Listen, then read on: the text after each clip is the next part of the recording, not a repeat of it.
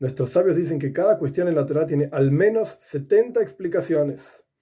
No voy a presentar 70 explicaciones porque no las sé tampoco, pero al respecto de que nuestros sabios dicen que cuando la Torah dice que algo fue bueno en la creación, esto es Yetzertoif, inclinación al bien, y cuando la Torah dice que fue muy bueno al final del relato, eso es Yetzerara, inclinación al mal, ¿cómo puede ser que algo que fue muy bueno puede hacer algo negativo? Otra explicación, además de que ya ofrecimos, es que cuando la persona se aleja del camino de la Torah, cuando la persona se aleja de Dios, esto le da la posibilidad de hacer teshuvah, es decir, de arrepentirse de aquello que hizo mal y de volver a acercarse al camino de Dios. Entonces, al fin y al cabo, lo que es muy bueno, que es la teshuvah, surge justamente a partir de que la persona se alejó.